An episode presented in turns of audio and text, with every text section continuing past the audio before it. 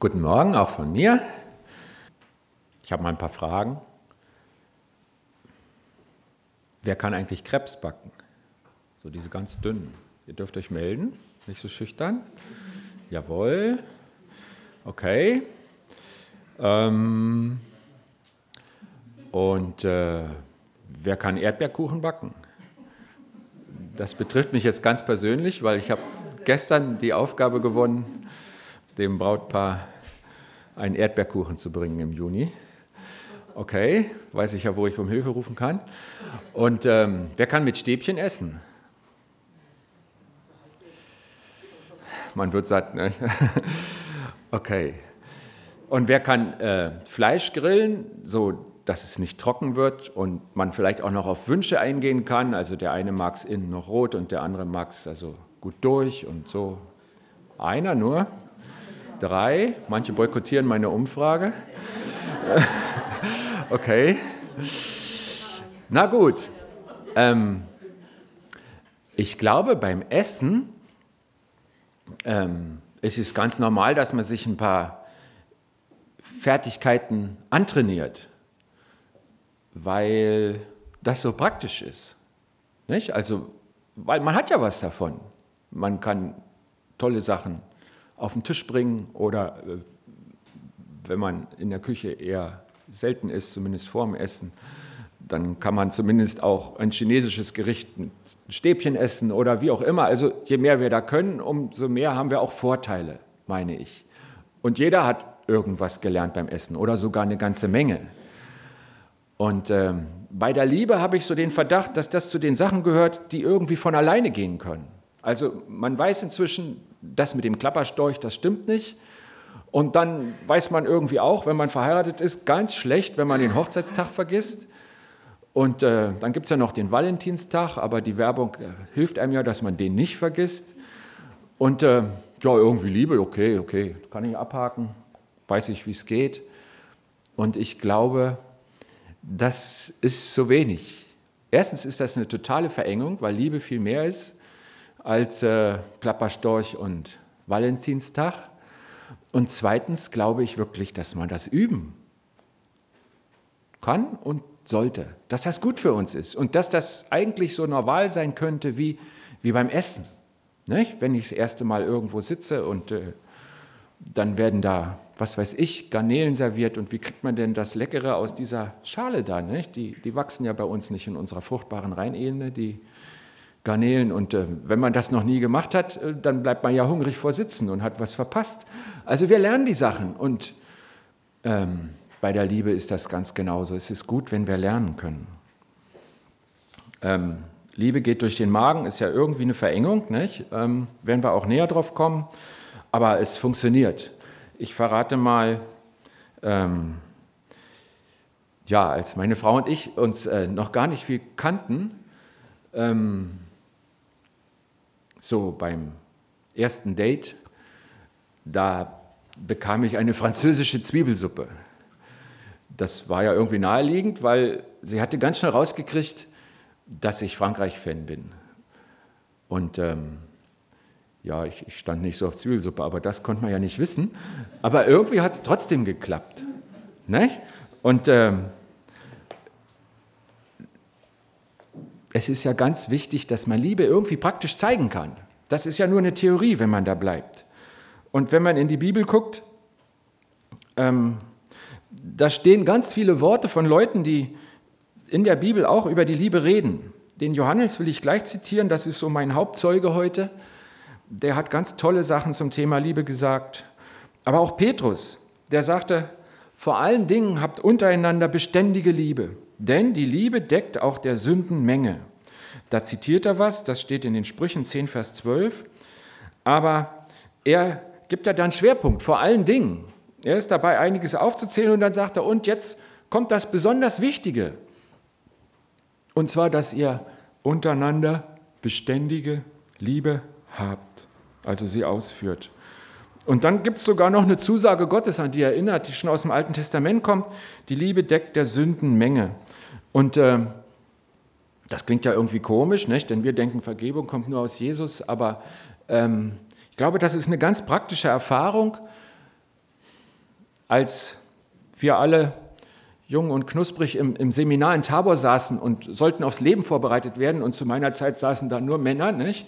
dann hatten wir einen, einen Direktor, den Günther Hopp, mit viel Lebenserfahrung, und der hat gesagt zum Thema Erziehung, ähm, eure Kinder verzeihen euch alles, wenn sie merken, dass sie euch lieb haben. Ihr werdet in der Erziehung Fehler machen, aber eure Kinder verzeihen euch alles, wenn sie merken, dass ihr, euch, dass ihr sie lieb habt.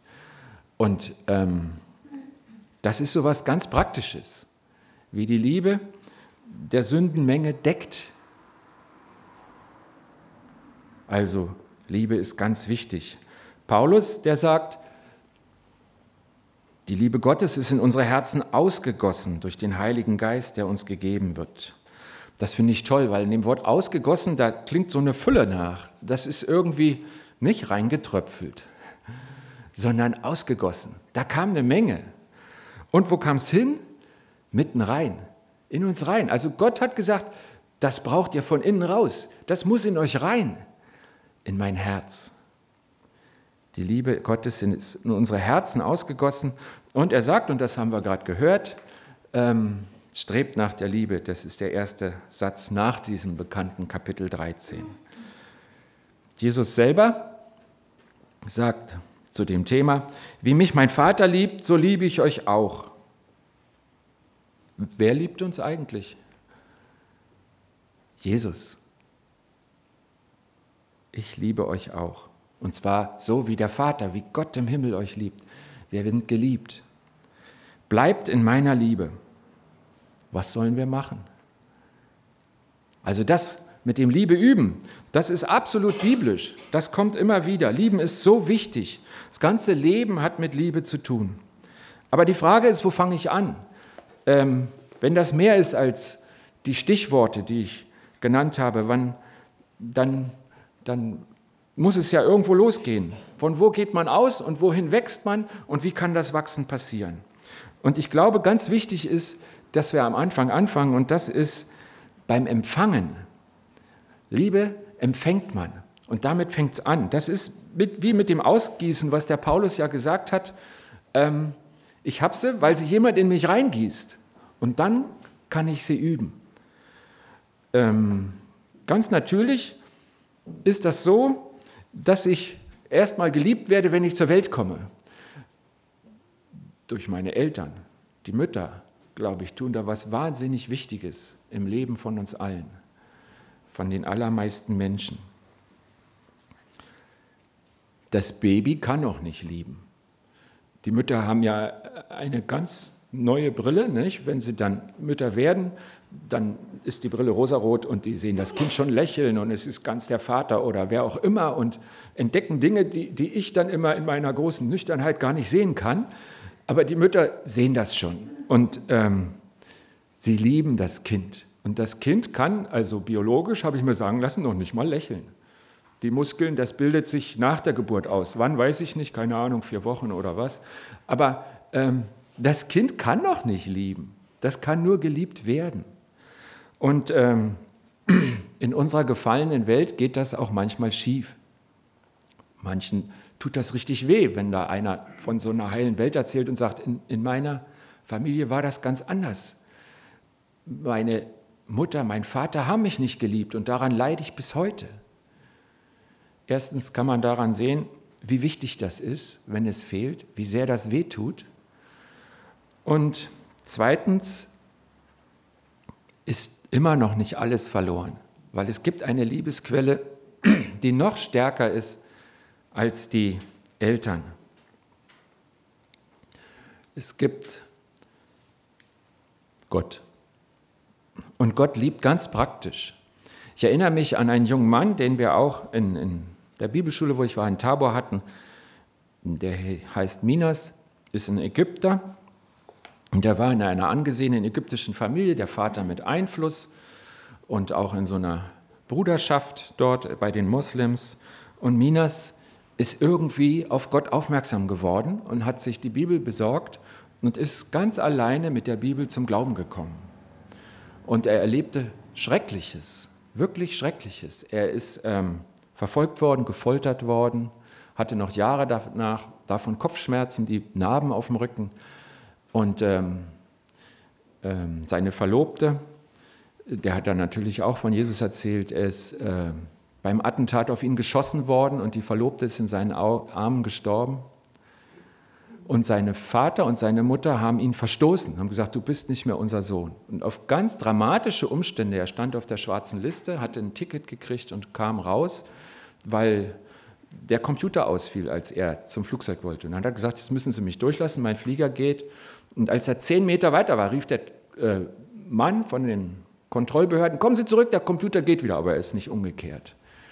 Das habe ich alles von ihm persönlich gehört. Ich kenne den Minas. Und ähm, dann saß er da und erzählt all diese Sachen und sagt ich habe dieses Psalmwort erlebt. Ich glaube, es steht im Psalm 27. Da steht, Vater und Mutter verlassen mich, aber der Herr nimmt mich auf. Er sagt, meine Eltern, die haben alle Liebe fallen lassen, sind Gegenteil verkehrt und mich verstoßen. Aber Gott hat mich aufgenommen und ich bin bei ihm geborgen. Und das habe ich erlebt. Und ich glaube, das tut Gott unheimlich gerne. Unseren Liebestank füllen, dieses Ausgießen, uns geben.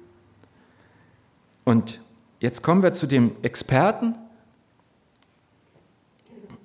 Das ist Johannes. Der hat einiges zu dem Thema gesagt. Das meiste, was ich jetzt äh, zitieren will, steht im vierten Kapitel vom ersten Johannesbrief. Den kann man auch am Stück lesen. Da kommt man auf all diese tollen Sätze. Wir hören, das sagt er gleich zweimal, dass Gott die Liebe ist. Gott ist die Liebe. Und ähm, das ist ja personifiziert.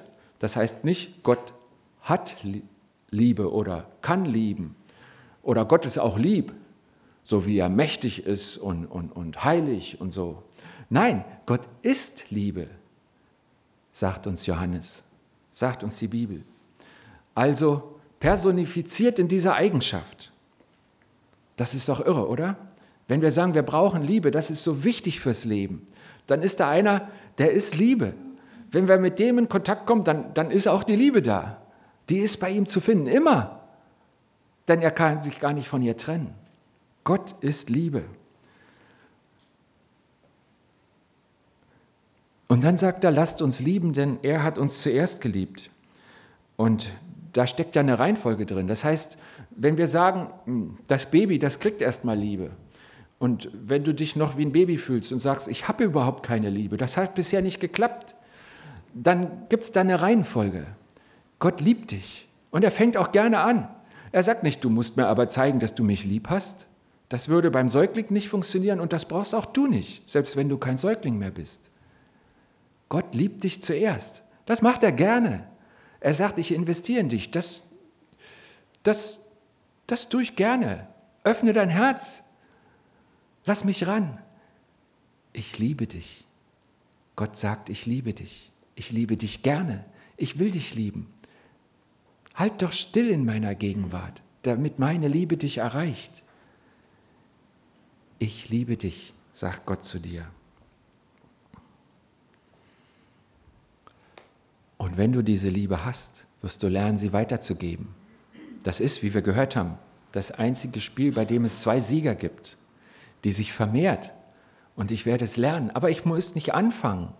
Anfangen tut Gott. Liebe empfangen. Das ist die richtige Reihenfolge.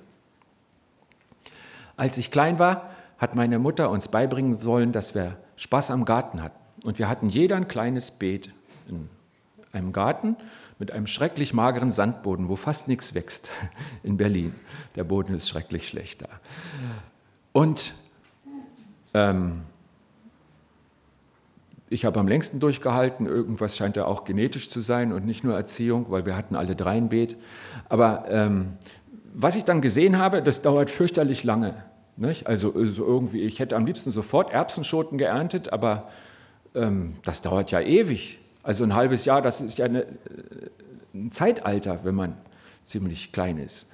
Und also toll waren Radieschen, die waren irgendwie schneller. Die keimten schneller und man kriegte schneller was, war mir nur leider ein bisschen sehr scharf.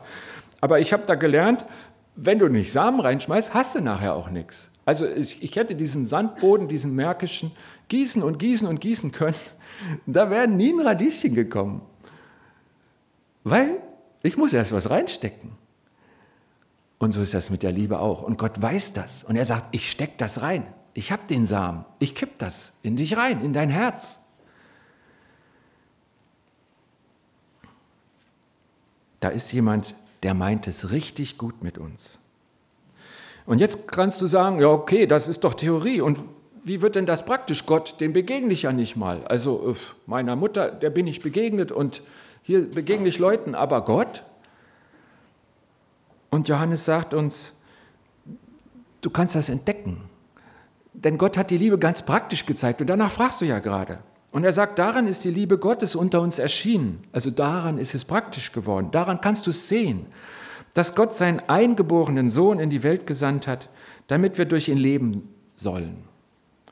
Also Gott hat gesagt, du bist mir so wichtig und du sollst leben. Und deswegen werde ich jetzt praktisch ich opfere meinen Sohn, ich reiße ihn mir vom Herzen, weil du auch in meinem Herzen sein sollst. Und das ist der einzige Weg, dass du dahin kommst. Ich gebe meinen Sohn, weil ich dich gewinnen will, weil ich dich liebe.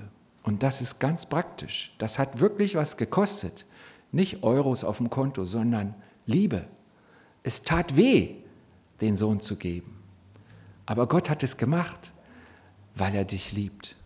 Ganz, ganz praktisch. Und vielleicht sagst du, an dem Punkt bin ich schon ganz lange, dann sage ich, dahin musst du zurückkehren. Jetzt ist da oben was in der Zeile erschienen. Das muss man nicht einmal begriffen haben. Das sollte ein Weg sein, ein Prozess, etwas Ständiges, wohin wir immer wieder zurückkommen. Wenn du mal einen halbwegs guten Eheratgeber liest, dann steht da drin, dass man die Liebe pflegen muss, weil sie sonst in der Routine verkümmert und nicht mehr sichtbar ist und es nur noch Gewohnheit ist. Und äh, das gilt nicht nur für Ehepaare, das gilt für unsere Liebe ganz generell. Gott erneuert sie ständig. Er hat gesagt, es ist wie mit dem Wasser. Es gibt so abgestandenes Regenwasser, was sogar schädlich sein kann, wenn du es trinkst. Und das hat man früher in Zisternen gesammelt, weil das ja auch noch heißer ist in Israel als bei uns und das Wasser kostbar war. Aber es war nicht gut, es war huh, alt. Und Gott hat gesagt, bei mir habt ihr eine frische Quelle, wie Wasser, was immer fließt. Ihr könnt immer wieder zu mir kommen. Meine Liebe gebe ich euch immer wieder neu. Der Heilige Geist, der kommt ja nicht immer Weihnachten vorbei wie der Weihnachtsmann, sondern den hat er bei uns gelassen. Er ist bei uns, ständig da. Die Quelle ist da. Du solltest zu Gottes Liebe zurückkehren, denn das ist gut so. Da gehörst du hin. Wir haben letzten Sonntag hier über das Thema Gebet eine Predigt gehört und im Kleingruppenkurs, der uns schon einige Wochen begleitet, viele von uns, da geht es auch um Innehalten. Dieses Wiederhinkommen dieses an der Tankstelle landen, dieses Aufnehmen, das Empfangen, weil das der erste Schritt ist. Und dafür hat Gott alles getan, dass wir das können, bei ihm auftanken. Und der zweite Schritt, wenn wir uns an die Verse erinnern, lasset uns lieben, denn er hat uns zuerst geliebt und die anderen, der ist damit eng verbunden. Das ist das Üben, das Ausüben, das einmal praktizieren und zum anderen trainieren, weil es vielleicht gar nicht gleich richtig klappt, weil es ähm, auch vom anderen abhängt und von mir selber, weil sich so viel ändern kann. Also ich habe gar nicht oft Zwiebelsuppe gekriegt in den 22 Jahren. Meine Frau hat da was geändert, ja? Und äh, das ist jetzt das Beispiel Magen, aber das ist ja eigentlich nur ein ganz kleiner Ausschnitt. Wer in den Kleingruppen ist, wird diese Woche über das Thema Liebe reden und da geht es um Erwartungen. Wir behandeln fast nur Erwartungen, weil das ein Thema ist, wie man über Liebe reden kann. Nämlich, dass ich Erwartungen ausspreche, sie kommuniziere und, und damit der andere damit leben kann. Das ist äh, ein Weg, emotional erwachsen zu werden. Ein anderer Weg ist der Magen. Aber es gibt ja viel mehr Wege als nur einen. Ähm, Schlaue Leute haben gemerkt, wenn man das üben will, dann schreibe ich eine Anleitung. Einer dieser schlauen Leute heißt Christian Schwarz. Das ist so ein Buch, was früher mal auch viel gelesen wurde. Und ähm, es ist immer gut, wenn man Experten hören kann. Ich, ich, ich lasse ihn jetzt mal zu Wort kommen. Der Christian Schwarz war verlobt und hat sein erstes Liebesseminar durchgeführt. Und dann hat er die Idee, seine Verlobte, die äh, wohnte damals weit weg, 250 Kilometer, sollte doch auch bei dem Seminar dabei sein. Jetzt lese ich vor. Ich rief sie an. Brigitte, sagte ich, ich habe uns beide zu einem Liebesseminar angemeldet. Freust du dich darüber? Ich merkte, wie Brigitte am anderen Ende der Leitung sprachlos war. Mir schien, dass ihr Herz vor Freude jubilierte, weil sie das nicht von mir erwartet hätte. Und du willst dir wirklich die Zeit nehmen, mit mir gemeinsam an dem Seminar teilzunehmen? fragte sie ungläubig zurück. Klar, meinte ich, wir werden demnächst heiraten und da ist doch dieses Thema wichtig für uns beide. Brigitte war überglücklich, denn solche Töne war sie nicht von mir gewöhnt.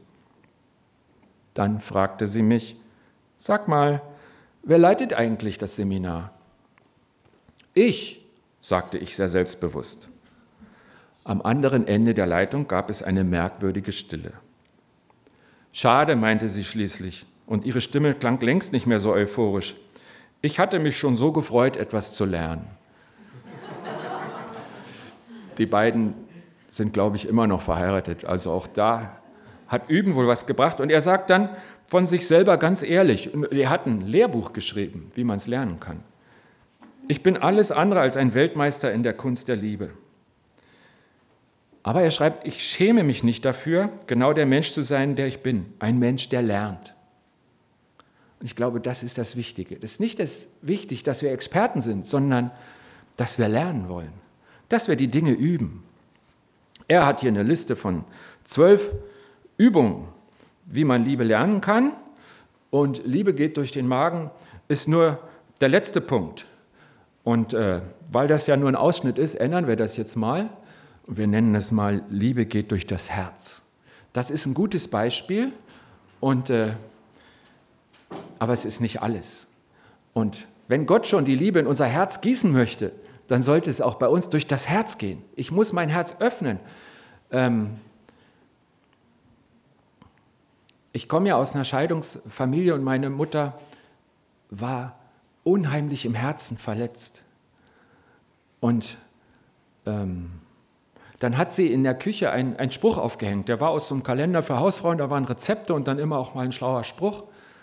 Und äh, um sich selber Mut zu machen, hat sie so einen kleinen Vers in der Küche aufgehängt. Und da stand drauf, ähm, Kuchen backen und heiraten gelingt nicht immer. Aber man sollte sich davon nicht den Appetit verderben lassen. Und ähm, ich wünsche einfach jedem, dass er das schafft. Ähm, ich glaube, dass Gott die Heirat segnet und dass er,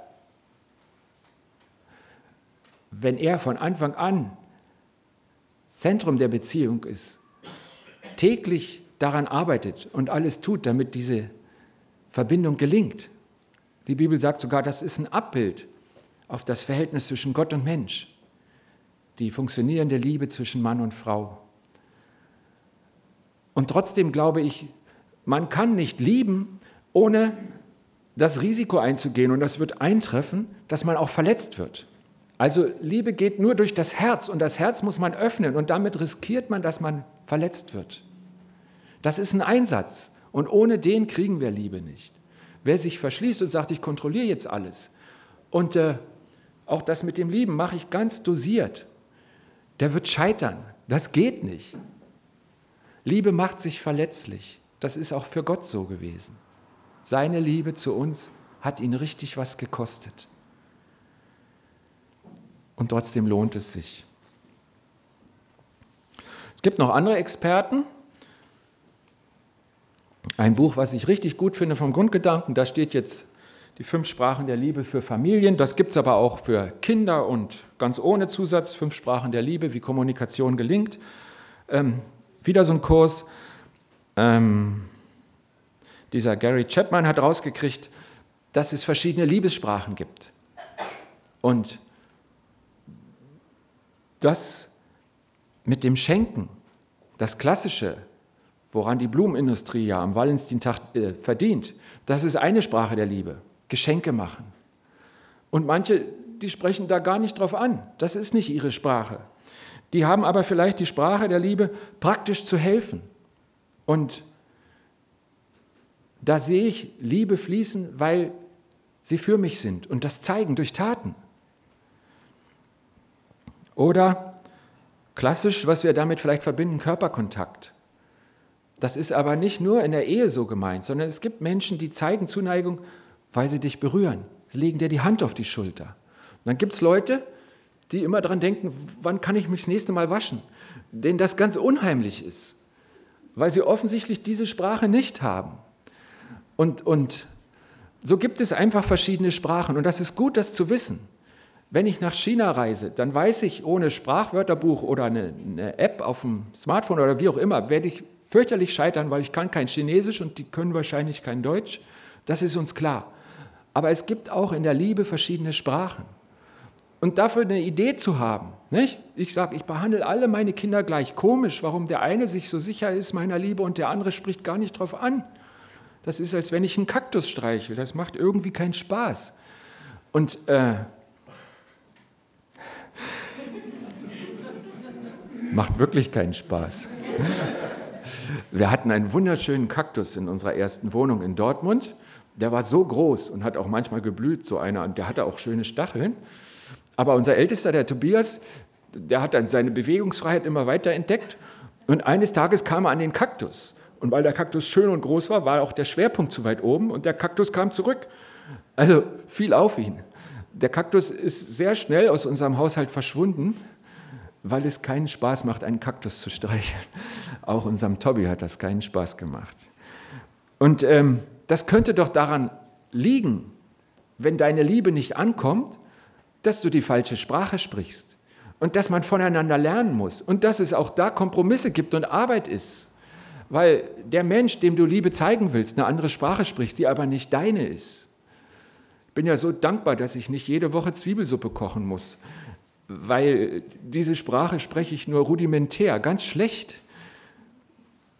Und äh, irgendwie haben wir es doch hingekriegt, dass wir voneinander wissen, weil es mehrere Sprachen gibt. Und es ist nicht wichtig, dass du alle kannst, aber die Menschen, die du siehst, wo die Liebe ankommen soll, da solltest du die Sprache können. Und das heißt nicht nur, ich mache das, was ich gut finde und was mir liegt, sondern ich versuche das zu geben, was beim anderen ankommt. Gemeinsame Zeit.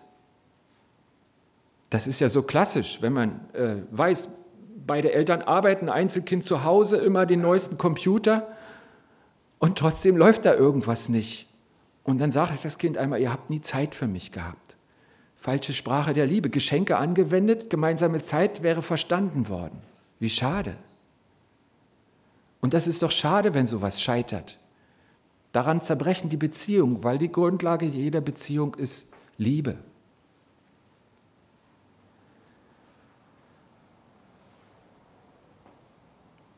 Jede Zuwendung hat mit Liebe zu tun und ohne Liebe ist alles nichts. Ganz klassisch sagt uns das ja im ersten Korintherbrief, das hohe Lied der Liebe. Wir haben den Satz schon gehört, ich will den einen nochmal vorlesen, Vers 3. Und wenn ich alle meine Habe den Armen gebe und ließe meinen Leib verbrennen und hätte der Liebe nicht, so würde es mir nichts nützen.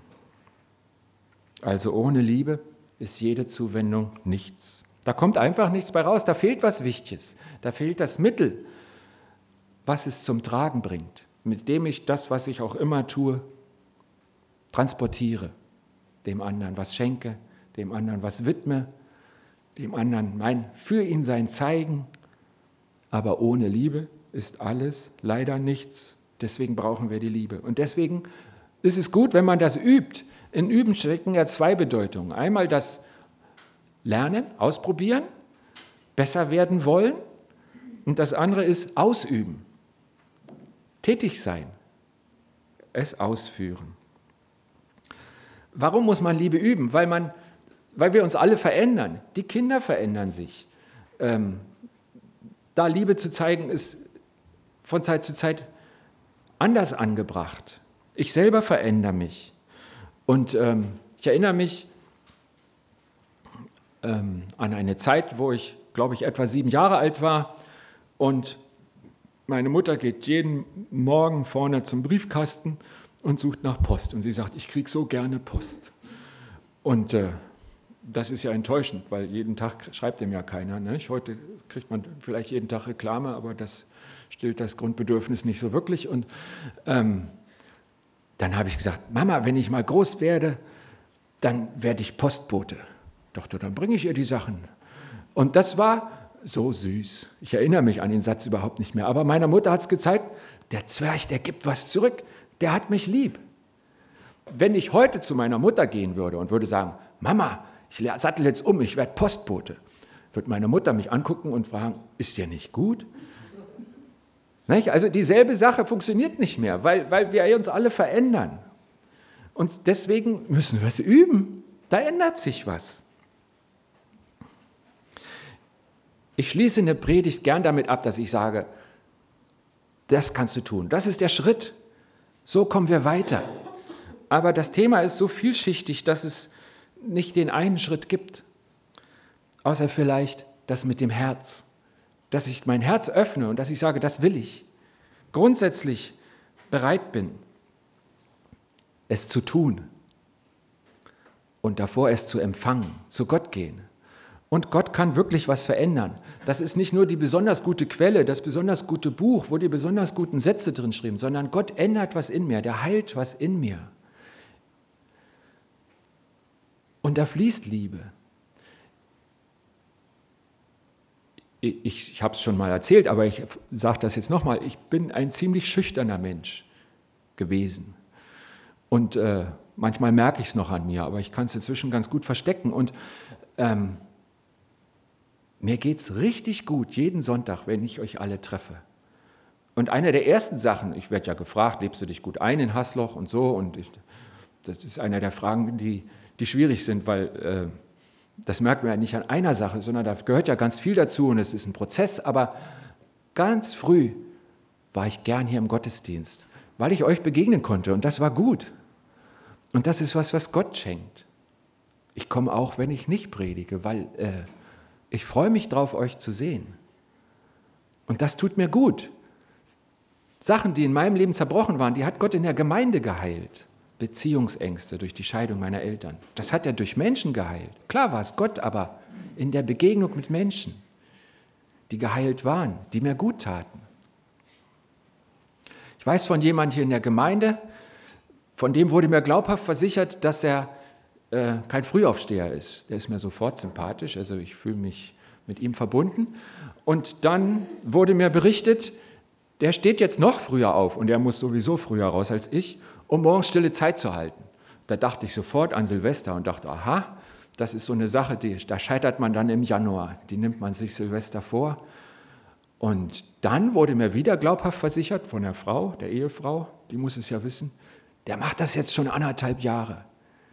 Und dann sagt er daneben und weiß nicht, was er sagen soll, und sagt, ja, ich merke einfach, dass es mir gut tut.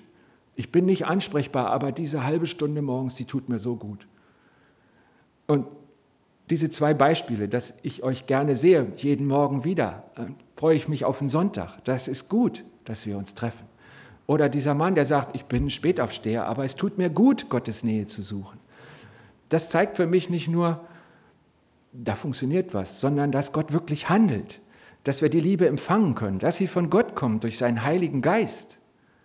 Und auch da wieder, das ist nicht eine der Sachen, die der Heilige Geist auch noch tut, sondern Paulus sagt uns, die Liebe ist in uns ausgegossen durch den Heiligen Geist. Also nicht die Weisheit oder die, weiß ich nicht was, Freundlichkeit, irgendwas, ähm, was ja auch gute Eigenschaften sind, was der Heilige Geist auch macht. Aber als Gott da am Gießen ist, da dachte er an Liebe. Und die empfangen wir bei ihm. Das ist mehr als nur was begreifen. Das ist wirklich empfangen. Da passiert was, weil Gott an uns und in uns handelt. Und das ist toll. Gott wohnt gerne in deinem Herzen.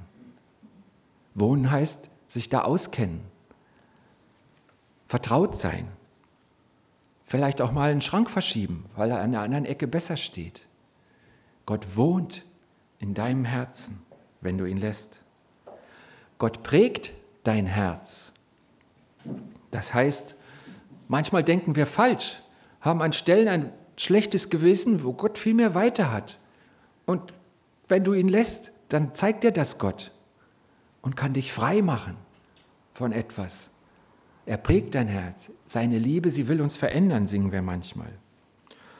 Und Gott füllt dein Herz. Und all die Fülle ist in ihm, das singen wir auch, weil es wahr ist. Gott ist nicht knauserig und er ist nicht arm und er gibt wirklich gerne.